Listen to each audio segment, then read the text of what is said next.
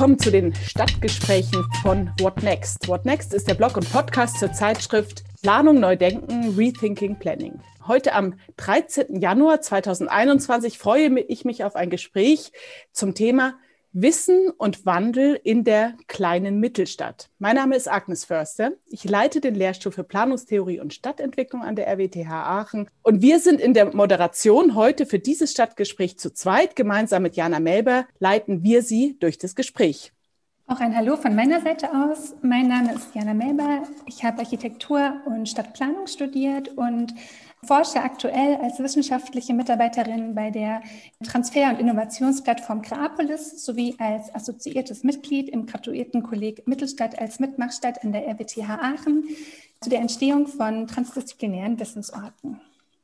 Ja, wir sind in der Sache Mittelstadt als Mitmachstadt aktiv. Ein interdisziplinäres Graduiertenkolleg widmet sich der Entwicklung kleiner Mittelstädte in Deutschland. Das sind Städte mit bis zu 50.000 Einwohnerinnen. Dieses Kolleg mit den Graduierten hat zum Ziel, Prozesse des Wandels in kleinen Mittelstädten anzustoßen, diese zu gestalten und zu beforschen. Und dieses Kolleg wird gemeinsam von der RWTH Aachen, der Universität Stuttgart und der Universität Potsdam getragen und durch die Robert Bosch Stiftung gefördert. 13 Doktorierende sind da an Bord aus ganz unterschiedlichen Fachbereichen, Architektur und Stadtplanung, Politik und Sozialwissenschaften und auch aus der Raum-, Verkehrs- und Freiraumplanung. Und die sind an den verschiedenen Lehrstühlen angesiedelt, aber in Wahrheit sehr stark aktiv, aktiv in den Mittelstädten, die Teil unseres Mittelstadtnetzwerks sind.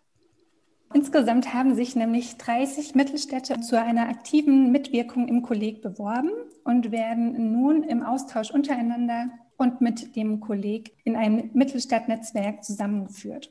Aus dem Netzwerk dürfen wir heute drei Städte in unserem Podcast begrüßen. Wir haben einmal aus Jülich Martin Jungmann zu Gast. Hallo nach Jülich an dieser Stelle. Herr Jungmann ist Wirtschaftsgeograf und aktuell als Projektmanager bei der Stadtentwicklungsgesellschaft der Stadt Jülich tätig, verantwortlich für das Projekt Rainergy Park. Dann darf ich auch aus äh, Lörrach Frau Monika Neuhöfer-Aftitsch aus der Kommunalverwaltung der Stadt begrüßen. Hallo nach Lörrach.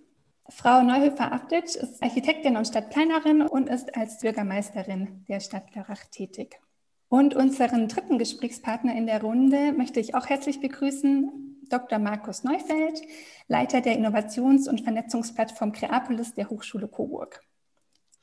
Ja, das Thema ist heute Wissen und Wandel in der kleinen Mittelstadt. Wenn man von Wissensstädten spricht, denkt man ja eigentlich zunächst an die Großstädte oder auch an ja ganz besondere Städte, die nicht unbedingt Großstädte sind, aber sowas wie Knowledge Pearls in Heidelberg, in Löwen, Cambridge oder Oxford. Doch wie steht es eigentlich um die Wissenslandschaft in den kleinen Mittelstädten? Wissen hat ja eine große Bedeutung, denn wir haben ganz vielfältige und sehr komplexe Herausforderungen der Zukunft. Wir müssen anpassungsfähig sein, wir müssen erfinderisch sein eigentlich in der Stadtentwicklung. Wissen ist dann sowas wie der Nährboden für alle möglichen Zukunftsoptionen. Und wir möchten heute ein bisschen entdecken, wie unterschiedlich diese Wissenslandschaften in drei auch sehr besonderen kleinen Mittelstädten sind, die eine ganz spezifische Ausgangslage haben. Die möchten wir etwas kennenlernen. Das hat ja viel damit zu tun, welche Akteure vor Ort sind, welche Akteure auch in der Region sind, welche Institutionen die Stadt eigentlich prägen, die dann vielleicht auch geeignet sind, in Kooperationen einzubinden oder in auch richtige Stadtentwicklungsprozesse, diese Akteure als Partnerinnen zu gewinnen und einzubinden. Zu Beginn würde mich jetzt interessieren, welches Akteursbild die Wissenslandschaft bei Ihnen in der Stadt prägt ich würde mich freuen, wenn unsere Hörerinnen etwas erfahren, etwas kennenlernen von aus ihren kleinen Mittelstädten. Zunächst geht die Frage nach Jülich. Herr Jungmann, wie ähm, würden Sie denn Ihre Stadt, Ihre kleine Mittelstadt charakterisieren auf die, im Hinblick auf die Akteurslandschaft zum Thema Wissen? Jülich als Wissensperle im Kreis Düren. Irgendwo hatten wir mal eine Studie ähm, bekommen oder da wurde das mal ausgewertet. Jülich ist halt die bekannteste Stadt im Kreis Düren. Düren ist dreimal so groß, Jülich hat 34.000 Einwohner. Wir haben den Vorteil, wir haben das Forschungszentrum Jülich als Großforschungseinrichtung, ehemals Kernforschungsanlage, wo quasi Atomforschung betrieben wurde in Zeiten des Kalten Krieges nach dem Ende der Atomforschung hat man da umgeschwenkt auf Grundlagenforschung, also eher breitere Forschung. Da arbeiten irgendwo zwischen 5.000 und 6.000 akademische und auch normale Mitarbeiter. Wir haben die Fachhochschule Aachen, Abteilung Jülich vor Ort mit irgendwo 5000 Studenten insgesamt und haben noch das Technologiezentrum, wo wir Startups aus diesen Institutionen irgendwo bündeln und sind durch die Relation von Einwohnern, also 34.000 Einwohner und dann irgendwo, ich sag mal, um die 10.000 forschende oder studierende Personen, sind wir schon recht akademisch angehaucht. Das muss man ganz klar sagen. Wir sind ehemalige Kreisstadt, sind irgendwann mal die kommunale Neugliederung in den Kreis Düren aufgegangen.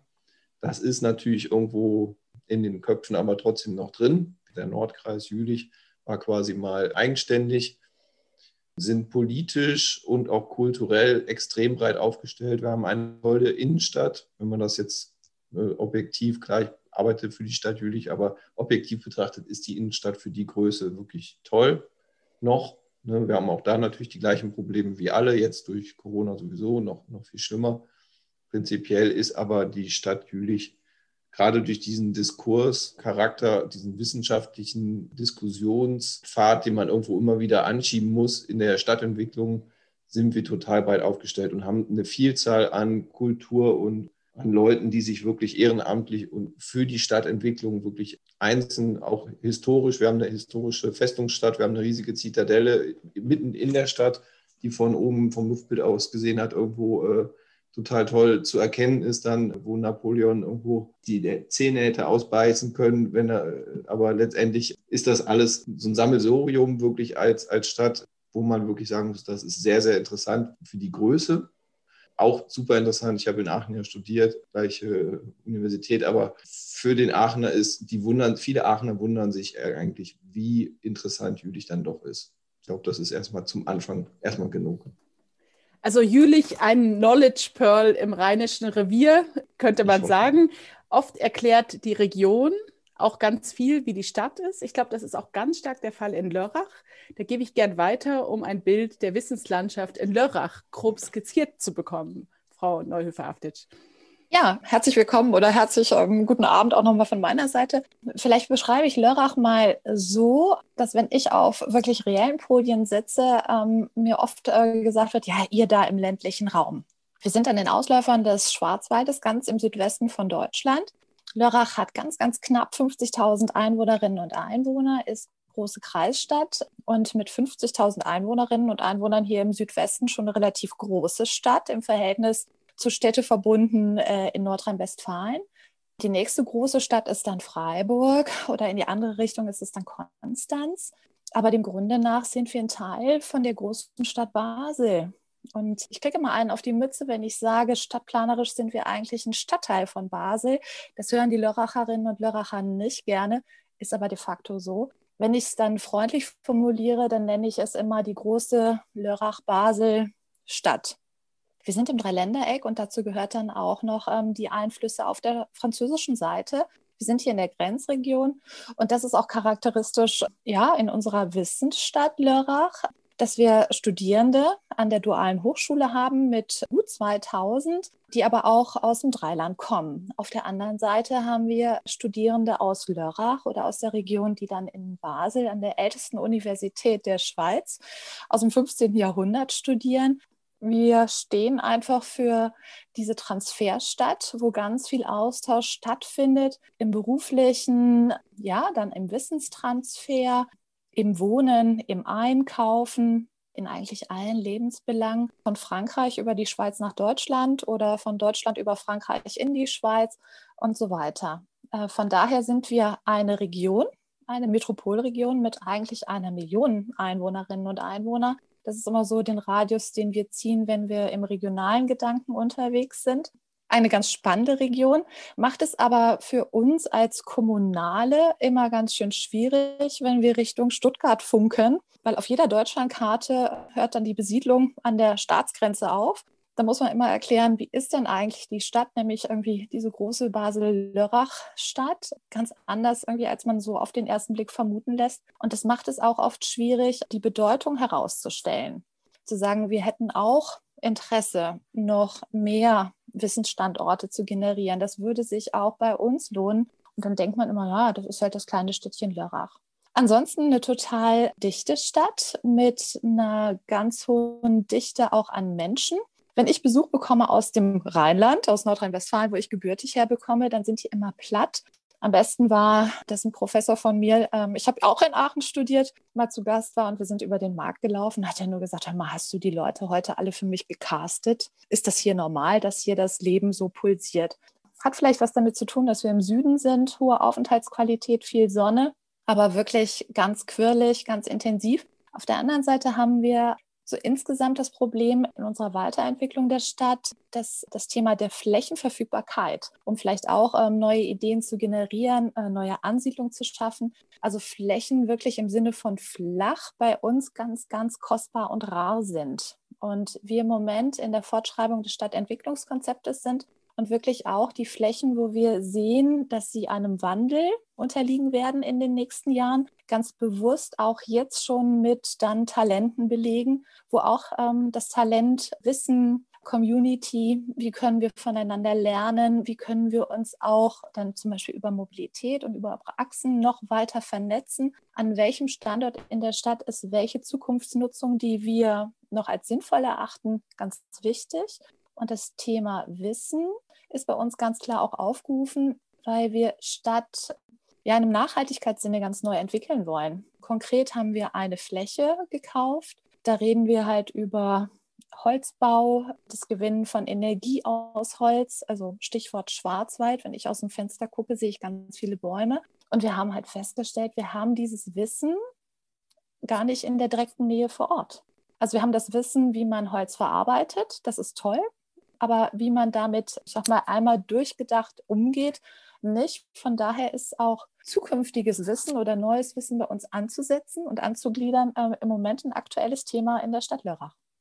Man sieht, diese Relationen sind wichtig im Wissen. Ne? Das relationale Denken, die Verbindungen, die man eigentlich auch unsichtbar herstellt, hier über die Grenzen ein bisschen ja. schwer zu vermitteln und irgendwo braucht es dann auch vor Ort entsprechende Wahrnehmung und Räume. Auf das Thema Räume kommen wir gleich zu sprechen. Aber jetzt geht es nochmal weiter und wir schwenken auch auf eine Stadt, ja, deren Kraft man dann, wenn man da ist, spürt und die man manchmal von außen vielleicht unterschätzt. Das ist vielleicht so ein generelles Thema für kleine Mittelstädte. Das ist die Stadt Coburg und heute vertreten aus der Perspektive der Hochschule Coburg. Herr Dr. Neufeld, wie ist denn Ihre Wissenslandschaft in Coburg zu charakterisieren? Oh, ganz, ganz, ganz durchmischt und aber spannend, mit viel Potenzial, würde ich sagen. Coburg liegt ja ganz im Norden Bayerns, nah an der thüringischen Grenze. Und äh, wenn wir eben über Region gesprochen haben, dann fehlt bei uns so ein Basel vor der Haustür. Das gibt es schlichtweg nicht. Keine Metropole weit und breit. Ziemlich genau in der Mitte zwischen Nürnberg und Erfurt, wenn man so möchte. 100 ähm, Kilometer in die eine und 120 in die andere Richtung. Das heißt, ländlicher Raum weit und breit. Und Coburg ist natürlich dort das Zentrum und das nicht erst seit kurzem, sondern schon lange als ehemaliges Herzogtum. Ähm, man nennt die Coburger manchmal auch Residenzler mit einem Augenzwinkern, was man hier und da heute auch noch merken kann, wenn man durch die Stadt spaziert oder mit den Coburgerinnen und Coburgern spricht. Wissen ist in Coburg insofern schon lange und sehr weit verbreitet, als dass Coburg ökonomisch unheimlich erfolgreich ist. Die Tage habe ich eine Liste gesehen, dass das Bruttoinlandsprodukt pro Kopf, also pro Einwohner, in Coburg zu den fünf höchsten in ganz Deutschland zählt. Wir haben einige Hidden Champions da sitzen, eine sehr, sehr große Versicherungsgruppe, ähm, die auch sehr bekannt ist, wo auch die Feste im Logo abgebildet ist, die über der Stadt thront. Und Coburg ist in der Tat eine von außen vielleicht unterschätzte Stadt, von innen manchmal vielleicht überschätzte Stadt, sei ganz vorsichtig formuliert, aber sehr erfolgreich. Das seit langer Zeit mit vielen starken ökonomischen Playern. Die Automobilzulieferindustrie ist ganz stark. Und das sorgt natürlich für einen großen Reichtum. Und das zeigt aber auch, dass hier schon sehr früh und in der Vergangenheit sehr viel Wissen am Start war, was generiert wurde, was zu diesem ökonomischen Erfolg beigetragen hat. Seit den 70er Jahren gibt es unsere Hochschule. Wir feiern in diesem Jahr 50-jähriges Jubiläum. Das war damals die klassische Dezentralisierungsstrategie im Freistaat Bayern, dass da jede Mittelstadt ihre eigene FH, damals die Fachhochschulen, heute sind es Hochschulen für angewandte Wissenschaften bekommen hat. Und davon zehrt natürlich die Stadt auch. Wir haben über 5000 Studierende in der Stadt. Und die sieht man manchmal leider nicht so arg im Stadtbild, weil wir einen Campus haben, der oben auf dem Berg ist. Das ist eine Schwierigkeit, die wir haben, die Hochschule da oben auf dem Berg mit der Stadt zu verbinden. Das ist unter anderem meine Aufgabe mit dem Projekt Creapolis, was ich leiten darf seit drei Jahren.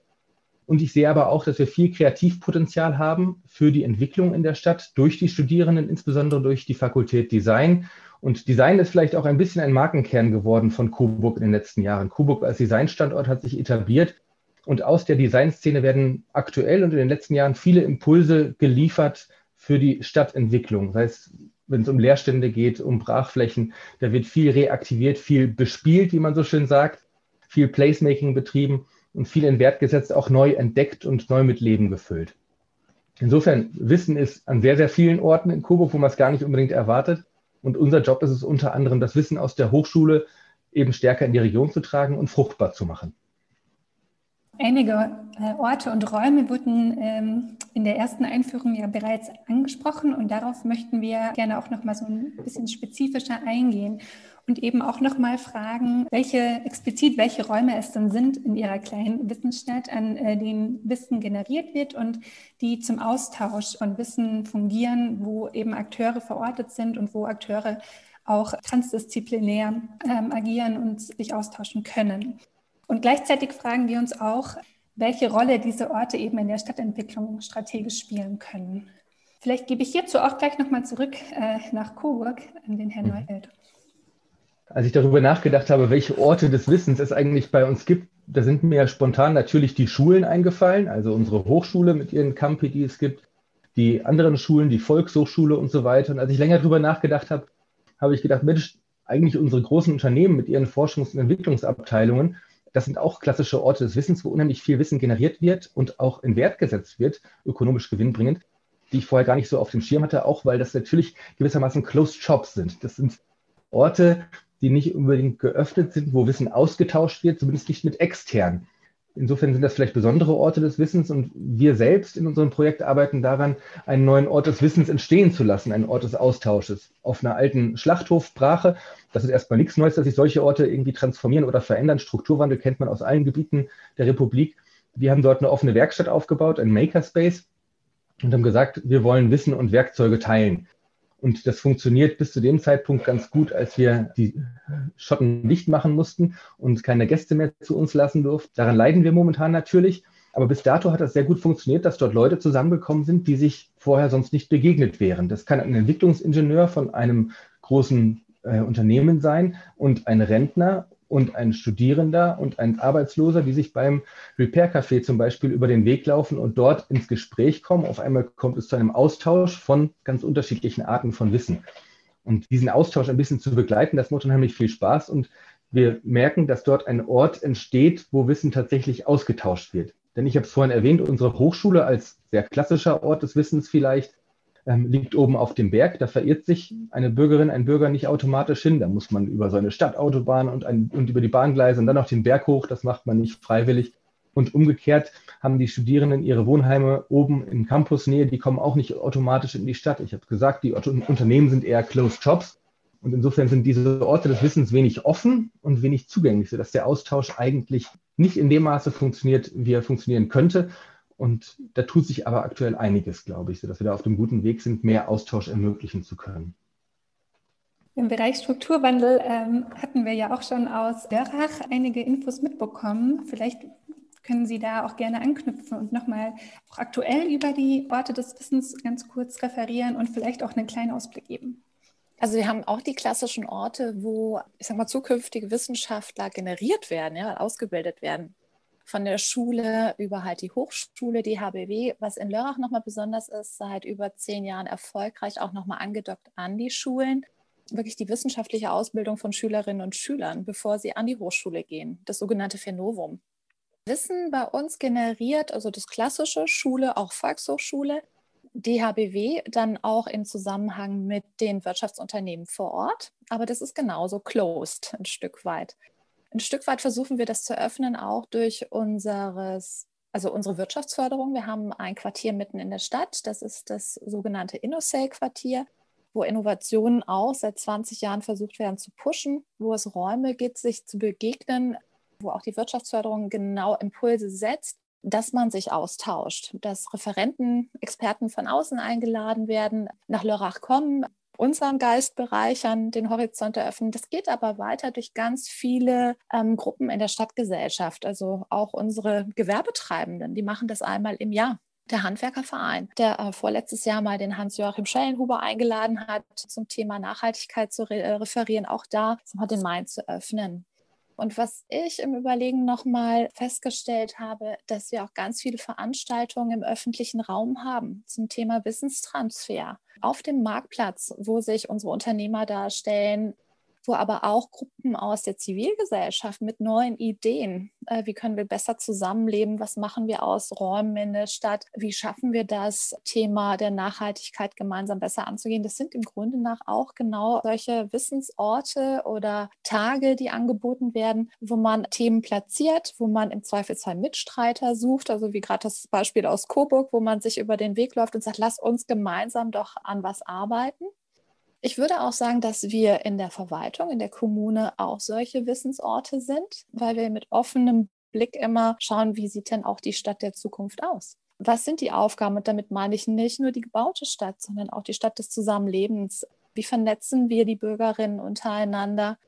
Ähm, wir haben im letzten Jahr der Pandemie festgestellt, dass durch diese Vielschichtigkeit an Netzwerken, die wir haben, wir auch richtig gut durch die Krise gekommen sind. Also aktuelles Beispiel ist, dass wir ein großes Netzwerk im Seniorenrahmen haben, die sich jetzt gerade unterstützen in der Aufklärung, wo kann ich wann wie geimpft werden und wie komme ich da am besten hin.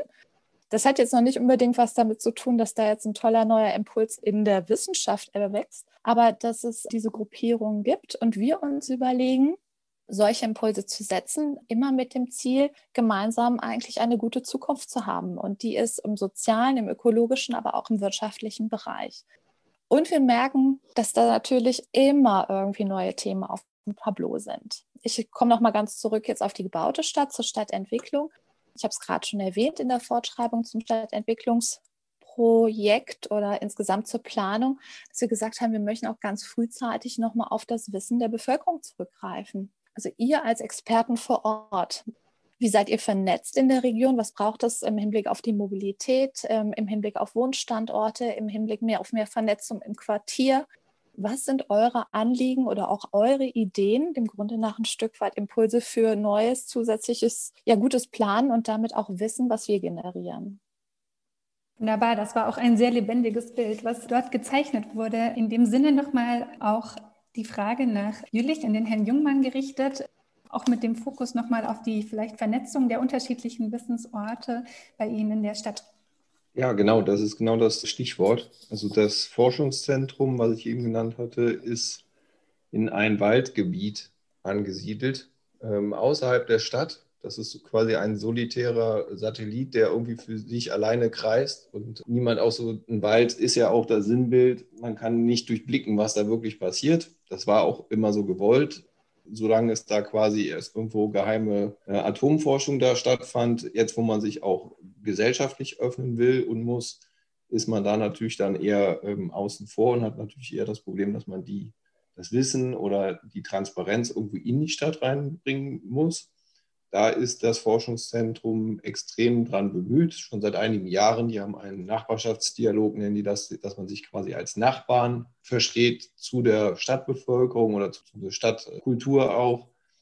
Das nächste Thema ist die Fachhochschule Aachen mit dem Campus in Jülich. Die sind auch am Rande der Stadt, auch nicht mitten in der Stadt. Das heißt, die sind auch so ein bisschen nicht innenstadtläufig mehr. Das ist ja auch, der Mensch ist ja dann doch irgendwo wieder Primat und denkt eigentlich nur über sein eigenes Revier nach und alles, was hinter dem Revier endet, das ist jetzt schon aus den Augen, aus dem Sinn und so. Das ist da ähnlich. Also die Studenten pendeln teilweise erheblich ein. Auch die Mitarbeiter vom Forschungszentrum haben mit der Innenstadt oder mit dem Stadtgeschehen wenig zu tun. Wenn die Leute sich in Jülich dann ansiedeln mit der Familie, dann sieht das meistens ganz anders aus.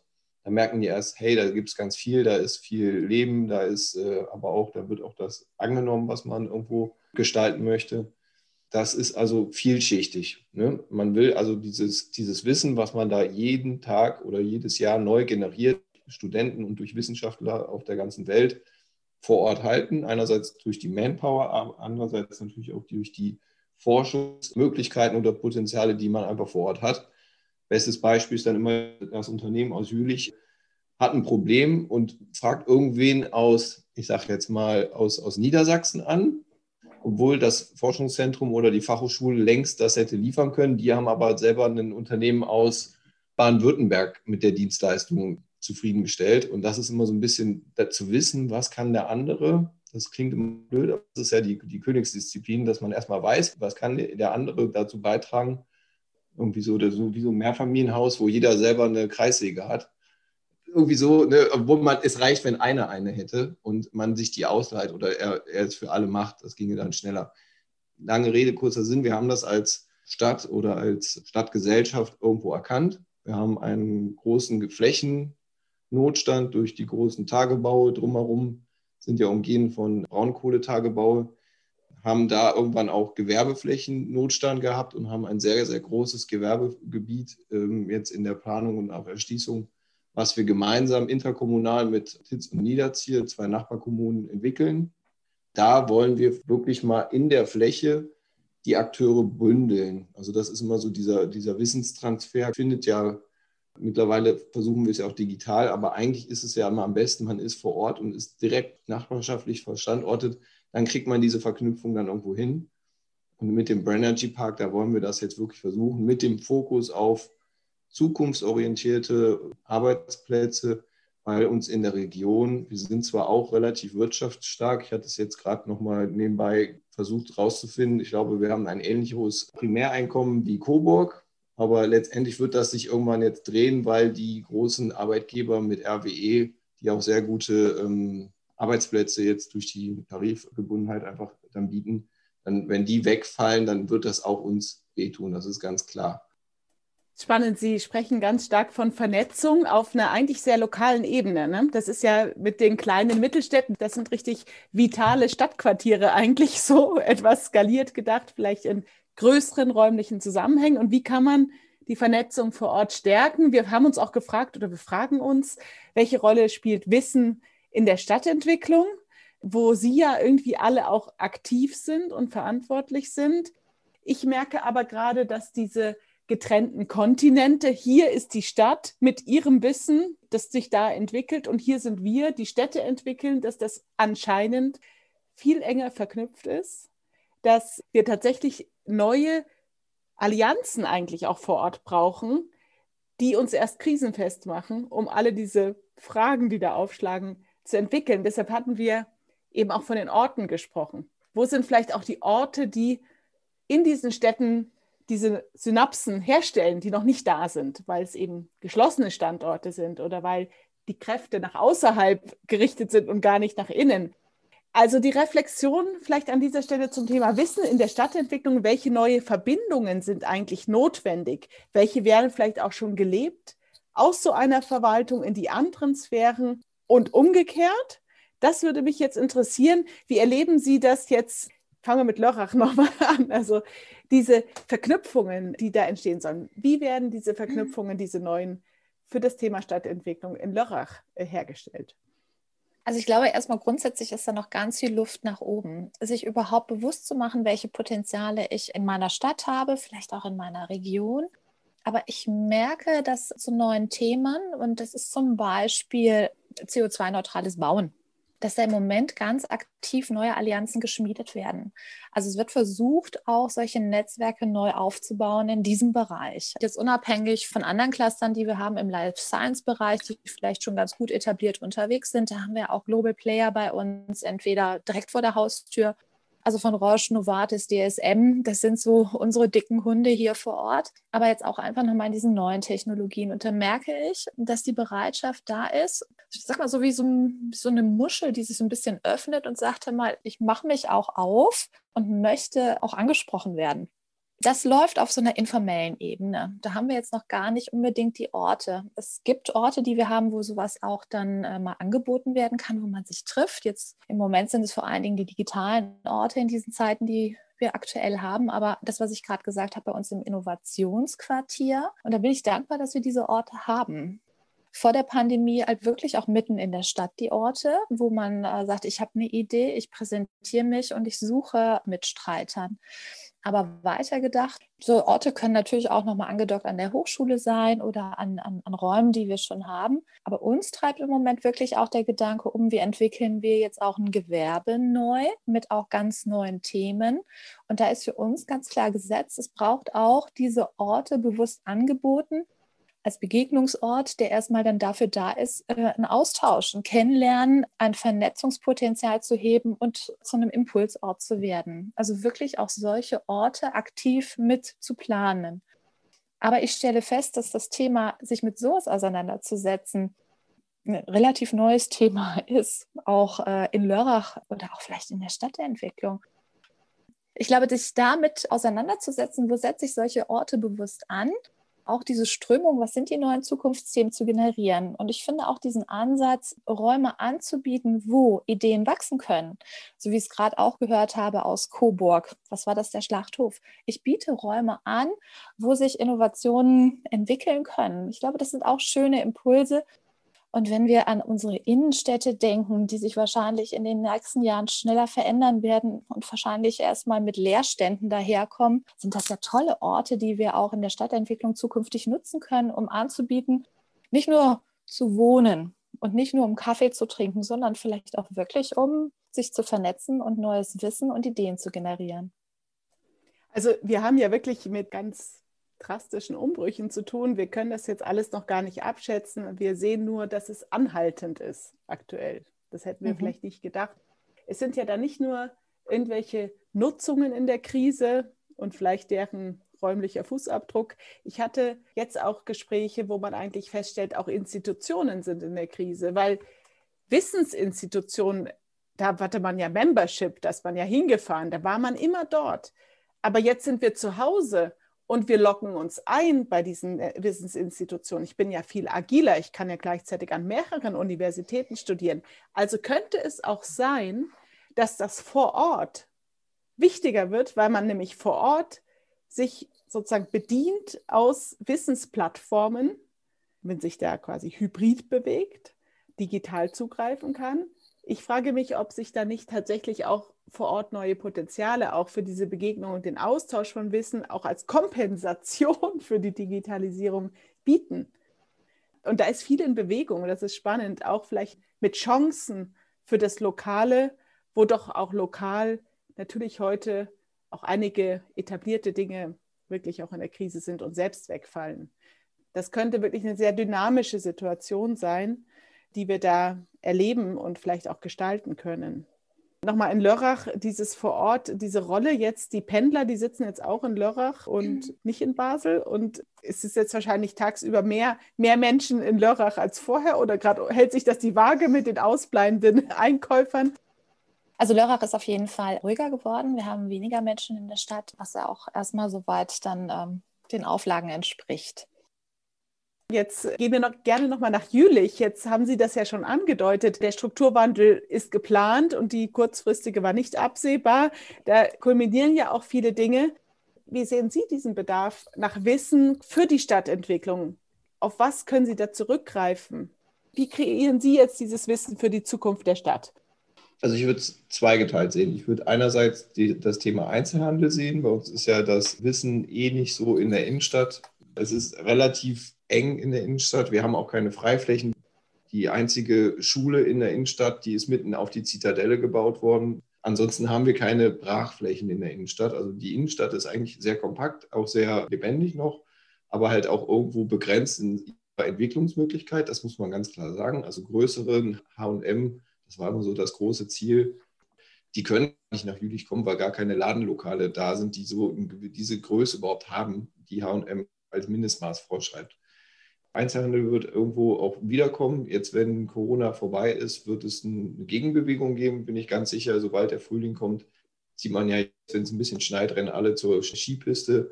Wenn, wenn wir irgendwo wieder ähm, aus der Corona-Zeit raus sind, wird auch der Einzelhandel, der überlebt hat, irgendwo noch auch wieder cool bekommen. Das wird nicht alles abwandern. Ich glaube auch, dass dann neue Geschichten aufploppen. Das Thema Innenstadterlebnis mit Cafés, Gastronomie, quasi Leute gucken, das kann man im Internet nicht bekommen. Das heißt, das wird immer irgendwo bleiben. Das sehe ich auch irgendwo so als Strategie für Innenstädte eigentlich. Das zweite Thema ist das Thema Arbeitsplätze, also großflächig Industriearbeitsplätze, was auch immer, Dienstleistungsarbeitsplätze. Die wollen wir oben im, das ist bei uns nördlich, deswegen sagen wir oben auf der Märscher Höhe, im Brennergy Park quasi neu schaffen. Da haben wir netto knapp 40 Hektar äh, Gewerbeflächen. Da wollen wir mit einem gesunden Mix, das ist auch so ein bisschen eine Strategie, gemixte Unternehmen, also nicht den, den Big Player. Wir hatten irgendwann mal, wo Tesla annonciert hat, dass die nach Deutschland wollen, haben wir mal geungt, wir könnten die gesamte Fläche an Tesla geben, dann wären wir durch mit der Vermarktung. Ja, das ist ganz nett, wenn das funktioniert, aber das ist natürlich auch so ein, Player, wenn der schwankt oder irgendwo, äh, wenn ein Dampfer irgendwo untergeht, dann hat man direkt ein Problem. Wir haben die Erfahrung gemacht, dass es sehr interessant ist für eine Stadt, wenn die Innenstadt eigentlich breit aufgestellt ist und wenn auch die Unternehmen relativ breit aufgestellt sind, weil man dann immer so Krisen relativ gut abfedern kann. Das ist einfach so unsere, unser Empfinden und unsere ähm, Erfahrung.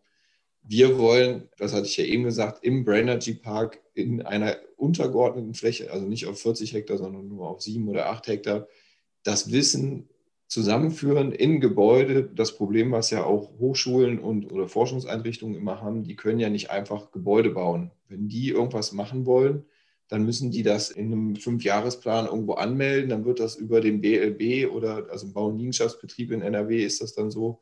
Oder wenn das in anderen Bundesländern anders heißt, es ist extrem aufwendig, wenn die mal selber irgendwas machen wollen und mal kurzfristig mal eine Halle oder so, da haben die schon ein Problem.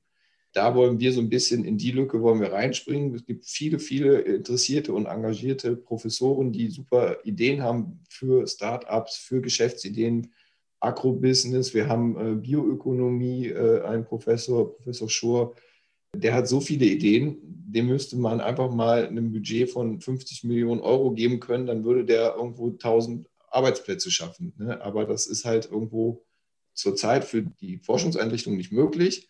Und in die Lücke wollen wir so ein bisschen rein, dass wir quasi Raum schaffen, also Gebäude bauen, teilweise Start-up-Geschichten, andererseits auch so, so modulare Bauweisen. Das geht ja alles in die gleiche Richtung, mit einem Energiesystem der Zukunft verknüpft, wo wir quasi diesen Raum schaffen, der so innovativ ist, dass daraus auch irgendwo ein Milieu entsteht, wo das Wissen sich dann auch verselbstständigt und potenziert. Ja, jetzt können wir vielleicht noch nach Coburg blicken. Da ist ja dieses Thema Wissen für die Stadtentwicklung, das ist ja eigentlich im Kern des Projektes Creapolis, so verstehe ich das. Um welche Form des Wissens für die Stadtentwicklung geht es denn dann? Vielleicht ist es gar nicht sogar so explizit im Kern, aber implizit schon, so würde ich jedenfalls sagen. Ähm, unser primärer Auftrag ist es, den Transfer zu fördern, also Third Mission der Hochschule, den Austausch von Wissen, Technologie, gesellschaftliches Engagement ähm, voranzutreiben und den Zugang zur Hochschule zu ermöglichen. Und durch die Tatsache, dass wir an dieser Industriebrache sitzen oder auf dieser Brache als vielleicht Raumpionier, wenn man so sagen möchte, gar nicht weit weg von unserer Fakultät Design, aber eben schon eher in der Innenstadt und diesseits der besagten Stadtautobahn und Bahnlinie, sind wir so der erste Fuß in der Tür der Hochschule in der Innenstadt. Und dadurch werden wir natürlich automatisch zu einem gewissen Akteur der Stadtentwicklung auch wenn das gar nicht ursprünglich unser Auftrag war. Und wir sitzen jetzt mitten auf dem Gelände, wo eine unheimlich große Dynamik stattfindet. Also gerade wird eine große Halle für uns saniert. Da macht die Stadt auf ihre Kosten, schafft Raum für Kreativität. Ein Gründerzentrum ist mit drin mit Coworking Space. Wir kommen da rein mit, mit unserem Makerspace. Das wird ein spannender Ort, total kreativ und die Hochschule möchte gerne dort unten einen dritten Campus entstehen lassen. Das wird ein, kein klassischer Campus sein, sondern ein Campus, der ich glaube, in einer Stellungnahme der Präsidentin heißt es, innovationsgetriebenen Begegnung und des Mitmachens sei. Das klingt, ist natürlich erstmal nur eine Stellungnahme, die auch politischen Anstrich hat natürlich. Aber den Gedanken, der ist natürlich toll. Und das verkörpern wir als Projekt jetzt schon. Bei uns kann man mitmachen. Unser Job ist es, mitmachen möglich zu machen, mitmachen an der Hochschule. Und jetzt machen wir mit, mit in der Stadtentwicklung. Wir planen aktuell eine Zukunftswerkstatt für diesen neuen Campus wo die Hochschule ihre Vision mal zum Besten gibt und sagt, das haben wir vor und liebe Leute, liebe Stadtverwaltung, Unternehmen, Politik, Gesellschaft, Vereine, Verbände, lass uns gemeinsam überlegen, was habt ihr noch für Ideen? Wo könnte es weitergehen, in welche Richtung? Wo können wir zusammenkommen? Wo können wir die besagten neuen Allianzen schmieden, ähm, um diese Pläne auch zu verwirklichen? Denn der Kollege Jungmann hat es gerade gesagt, als Hochschule können wir leider nicht selber bauen, sondern bei uns gibt es das sogenannte staatliche Bauamt. Aber wichtig ist, glaube ich, eine Vision zu haben und das gemeinsam mit den Leuten vor Ort zu entwickeln. Das ist die Herausforderung. Und ich nehme schon wahr, dass wir als Hochschule unheimlich viel akademisches Fachwissen haben, gerade in Bezug auf Architektur und Stadtentwicklung. Das ist unsere Fakultät für Design verortet, auch im Bereich Innenarchitektur, Stichwort New Work zum Beispiel, da haben wir ein Projekt am Start gerade. Dieses Wissen wird nicht per se abgerufen. Das läuft durch Studierendenprojekte, hier und da mal ein Entwurfsseminar oder eine Stegreifaufgabe und so weiter. Aber das wird nicht automatisch abgerufen. Da bedarf es einer Moderation, vielleicht auch hier und da mal einer Einladung einer Möglichkeit zum Austausch, eines Werbens dafür, dass dieses Wissen auch zur Geltung kommt, auch vor Ort zur Geltung kommt. Nicht immer zählt der Prophet im eigenen Land etwas. Das merken wir manchmal. Aber gleichzeitig sind vor allem unsere Studierenden ein riesiges Kreativpotenzial, die eben auch verrückt denken dürfen, die nicht unbedingt in den geordneten Bahnen denken müssen, sondern das Gegenteil machen sollen. Und dadurch entstehen dann verrückte Ideen. Also zum Beispiel ein Globe-Theater, was inzwischen realisiert wird. Das sollte eine Interimsspielstätte für unser Landestheater werden, ursprünglich auf dem Schlossplatz platziert. Und dann haben sich neue Allianzen gefunden, die in der Stadtentwicklung vorher gar nicht so aktiv waren. Da haben sich die drei größten Unternehmer zusammengetan, jeder eine Million gespendet. Die haben eine GmbH gegründet und haben die Planung für dieses Gebäude der Stadt geschenkt. Das Gebäude wird jetzt gebaut ganz direkt bei uns um die Ecke in der Nachbarschaft. Und da entsteht dann etwas, da ist Hochkultur, nebendran ist eine alte Pakethalle, da ist eher Subkultur, Kreativität und ähm, ganz im Norden des Geländes sind wir. Und da entsteht nicht nur ein Ort, sondern ein ganzes Quartier eigentlich des Wissens, des Austausches. Da ist viel in Bewegung. Und nichtsdestotrotz merken wir trotz dieser hohen Dynamik, wo Kreativität, wo neue Allianzen, wo auch Mitmachen möglich gemacht werden soll. Unser Oberbürgermeister hat gerade in seiner Neujahrsansprache gesagt, Coburg soll Mitmachstadt werden.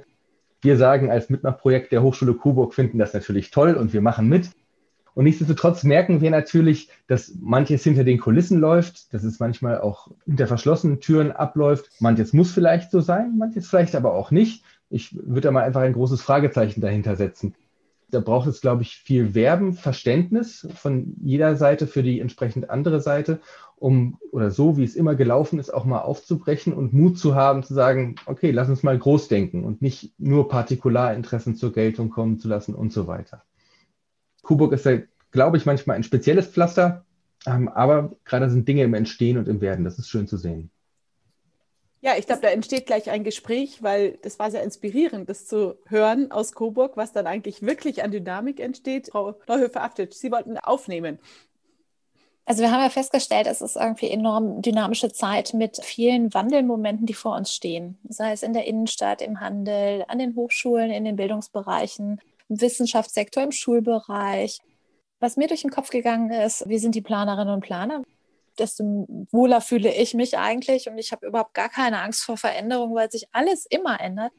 Aber die Bürgerinnen und Bürger, also sobald irgendwie was anders wird, nämlich in ihrer Stadt, das wird ganz schwierig. Im Zweifelsfall auch die Händlerinnen und Händler oder die Gewerbetreibenden, die in erster, zweiter, dritter Generation ihr Business machen, so wie sie es eigentlich immer kannten. Und ich fand jetzt dieses Beispiel von Coburg nochmal schön. Das ist das, was mich auch umtreibt.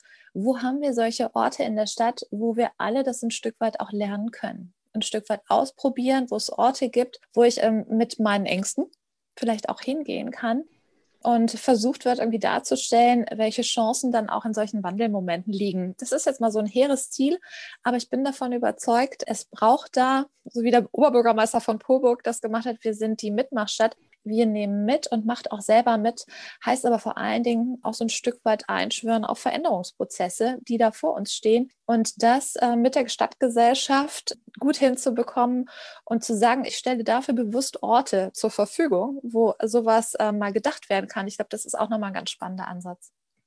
Das würden wir auch gleich aufgreifen, weil wir ja auch mit dem Graduiertenkolleg, ähm, das heißt mit Doktorierenden und Professorinnen, den Austausch auch mit Akteurinnen der Verwaltung, aber auch der Stadtgesellschaft in kleinen Mittelstädten eben suchen.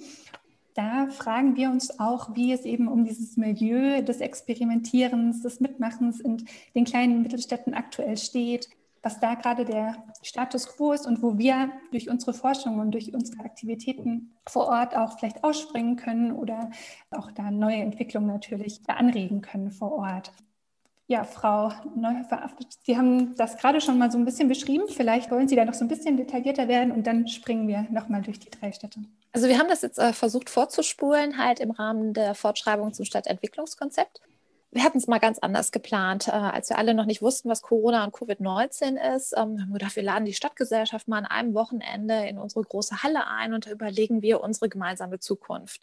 Das ging dann alles nicht und wir haben es einfach andersrum gemacht, dass wir nicht viele Menschen an einen Ort einladen, sondern dass wir mit wenig Menschen an vielen Orten unterwegs sind, aber trotzdem ins Gespräch kommen. Wir haben das genannt den Dialogsommer. Jetzt im Winter sprechen wir nicht ganz so viel, da geht es digital, aber das irgendwie äh, fortzuführen, ist, glaube ich, ähm, schon mal ein ganz gutes Instrument. Das war ganz niedrigschwellig im Sommer. Ähm, meine Erfahrung ist aber, es hat sich als ein gewisses Format etabliert, ähm, nach dem Motto, wenn die Stadt ruft oder mitteilt, hallo, ich bin da und ich bin gesprächsbereit, dann kommen die Menschen auch. Das hat ganz viel mit Vertrauen zu tun was aufgebaut werden muss. Äh, wie vertrauensvoll sind wir dann nachher auch mit den Anregungen oder das, was wir an Wissen oder Impulsen aus der Stadtgesellschaft generieren? Wir haben uns nicht genau Gedanken gemacht über den Ort. Wir haben es dann irgendwie agiert oder spontan gemacht, indem wir gesagt haben, wir gehen in die Quartiere, da wo uns spontan was einfällt. Wir waren auch mal im Freibad. Aber wirklich diesen Impuls zu setzen, wir machen so einen, ähm, so einen Wissensstadt, ähm, Entwicklungswissenspool-Ort mitten in der Stadt, etablieren den auch mal eine Zeit lang. Das ist so ein Impuls, der mich gerade umtreibt. Wo könnte das sein in der Stadt? Wo kann man das auch als feste Anlaufstelle machen? Wir haben ähm, das gehabt, auch den Sommer über, aber auch aus der Not geboren. Da stand am Hauptbahnhof immer so ein kleiner Pavillon leer. Dann haben wir die Bahn gefragt, können wir den mal haben? Und äh, jetzt mieten wir den halt dauerhaft an. Das ist so ein Ort, wo man hingehen kann, wo man auch selber mal was zeigen kann, wo wir die Möglichkeit haben, ins Gespräch zu gehen, mal was auszustellen. Und das finde ich super. Also nicht nur die, die tatkräftig statt entwickeln, indem sie sagen, ich, also Tesla, ich kaufe die 40 Hektar und mache eine Firma hin, sondern ähm, das ist ja viel, viel, vielschichtiger. Und dann auch wirklich eine Anschlafstelle zu haben, wo Ideen vor Ort mit im Zweifelsfall Betroffenen, mit Einzelhändlern, die sagen, hör mal, bei mir bleiben die Kunden aus, wie soll ich die hohen Mieten generieren, gemeinsam nach zukunftsfähigen Lösungen zu suchen hat dann auch wieder genau diesen Humus oder das ist mein Vorgarten, wo ähm, der Humus gedeihen kann, für dann auch nochmal neue Ideen, die dann äh, lokal spezifisch sich entwickeln können. Also sprich, wen habe ich vor Ort? Ich habe einen mit einer guten Idee oder ich habe einen Geldgeber oder einer, der ein Grundstück hat oder der offen ist für neue Ideen. Und dann, also wirklich diesen Ort, das treibt mich gerade so als Gedanke um, wo kann das sein in der Stadt?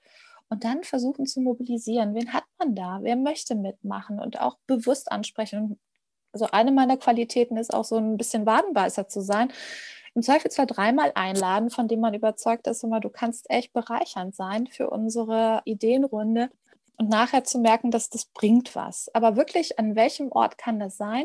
Und ähm, nicht nur die, die bereit sind, auf Veränderungsprozesse einzugehen, die sich, äh, wie ich, auf sowas auch freuen, sondern auch ein Ort zu sein für die, die davor Angst haben für die irgendwie Wandel im Moment äh, was Bedrohliches ist und die vielleicht noch nicht so ähm, den Pack an zu haben. Aber grundsätzlich so schönes Beispiel Innenstadt. Leerstehende Ladenlokale. Ich habe da erstmal keine Angst vor, wenn ich mir denke, das treibt vielleicht auch dann wieder die Preise endlich mal nach unten. Und dass das endlich die Voraussetzung ist, dass es bunter und vielfältiger wird. Also insgesamt auch immer wieder zu vermitteln, Wandelmomente sind auch ganz, ganz große Chancenmomente. Aber das jetzt wissensmäßig gut hinzubekommen äh, an jedem einzelnen Standort. Ich glaube, das ist eine gute Herausforderung, große Herausforderung. Und da sind auch Kommunen, Stadtentwickler, die halt äh, in einem Rathaus sitzen, vor allen Dingen gefragt.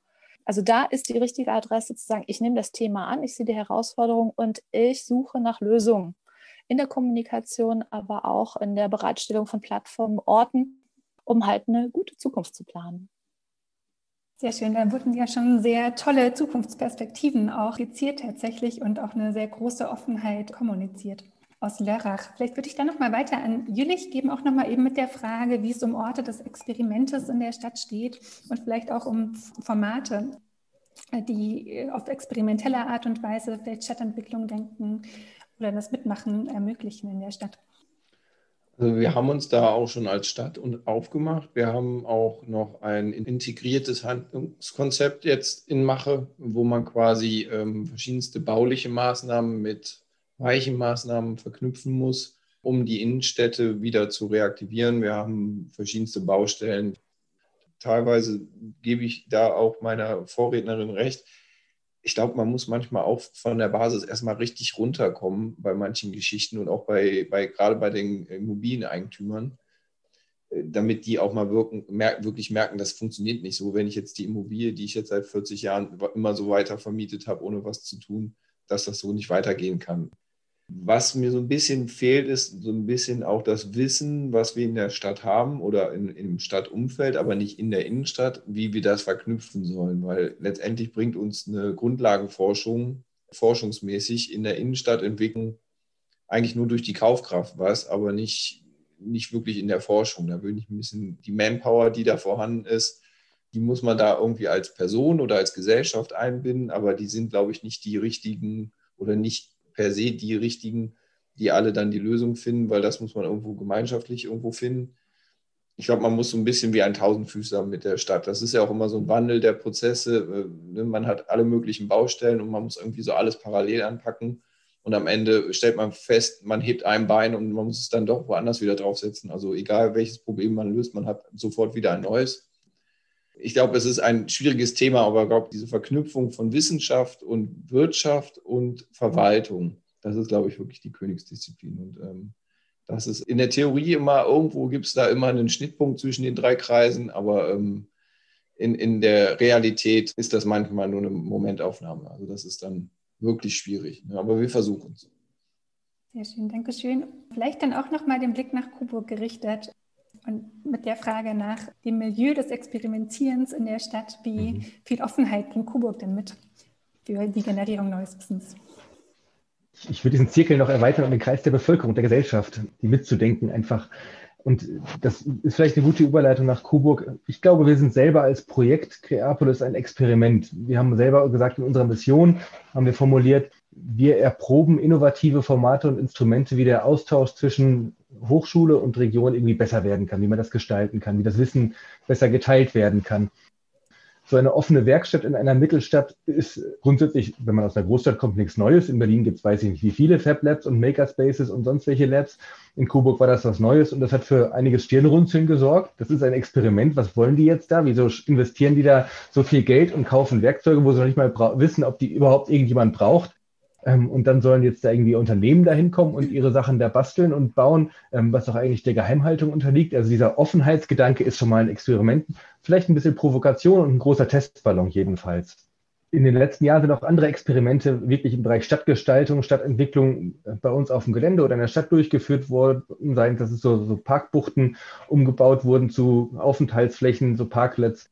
Ein Auto wurde einbetoniert auf unserem Hof, ähm, was eigentlich überhaupt nicht neu, sondern uralt ist. Das war irgendwann in den 50er, 60er Jahren in Köln, glaube ich, hat das schon mal jemand gemacht. Das hat also bei uns jemand nachgemacht. Und das war natürlich in Coburg ein Riesenaufschrei. Große Provokation in einer Stadt, die sehr automobildominiert ist. Da kann man doch kein Auto einbetonieren. Das hat natürlich Diskurs ausgelöst. Eigentlich ging es darum zu überlegen, Mensch, was mache ich eigentlich mit der Fläche? Also wo ein Auto steht, da kann nichts mehr anderes passieren. Das ist eine triviale Erkenntnis. Aber das ist natürlich Provokation. Das muss man dann auch mal aushalten was mir persönlich nicht schwerfällt, weil ich sage, Wissenschaft ist frei. Da muss man auch mal aushalten, wenn es irgendwie verrückt wird. Wir haben einen Vorhang gespannt über unser Gelände mit roten, großen Stoffbahnen. Stofffetzen wurden sie betitelt zum Teil, ähm, einfach um Aufmerksamkeit und Neugierde zu erregen. Also gerade im Bereich Stadtentwicklung, glaube ich, sind Experimente wichtig und ich halte es für ganz wichtig, dass gerade etablierte Institutionen wie eine Hochschule ähm, sich auch die Freiheit herausnimmt, zu experimentieren, vielleicht mal zu provozieren, einfach um Austausch und Denkanstöße zu liefern und anzuregen. Ähm, ich weiß von anderen Städten, vielleicht keine kleinen Mittelstädte, sondern eher Großstädte, wo das sehr gewünscht ist, dass Studierende experimentieren, Sachen bauen, Orte bespielen, neu zum Leben erwecken und irgendwie Dinge ausprobieren. Das ist nicht immer ganz leicht und wir stoßen nicht überall auf offene Ohren damit. Das ist nicht immer ein leichtes Pflaster, muss man sagen. Aber es macht großen Spaß zu, zu experimentieren und zu gucken, was funktioniert eigentlich oder was funktioniert auch nicht. Und dann probieren wir es halt beim nächsten Mal irgendwie anders, daraus zu lernen und diese Offenheit zu haben. Okay, wir lernen daraus, wir machen es nächstes Mal anders, wir machen es besser, wir beziehen vielleicht andere Player oder Akteure mit ein und probieren was Neues aus. Und wenn das wieder in die Hose geht, dann machen wir wieder was anderes. Aber wir haben es wenigstens versucht. Jetzt haben wir noch zwei Jahre Projektlaufzeit. Wir werden einen Folgeantrag stellen. Und ich bin gespannt, was wir in zwei Jahren sagen. Wir haben eine Menge versucht und wir wissen, manches hat nicht funktioniert.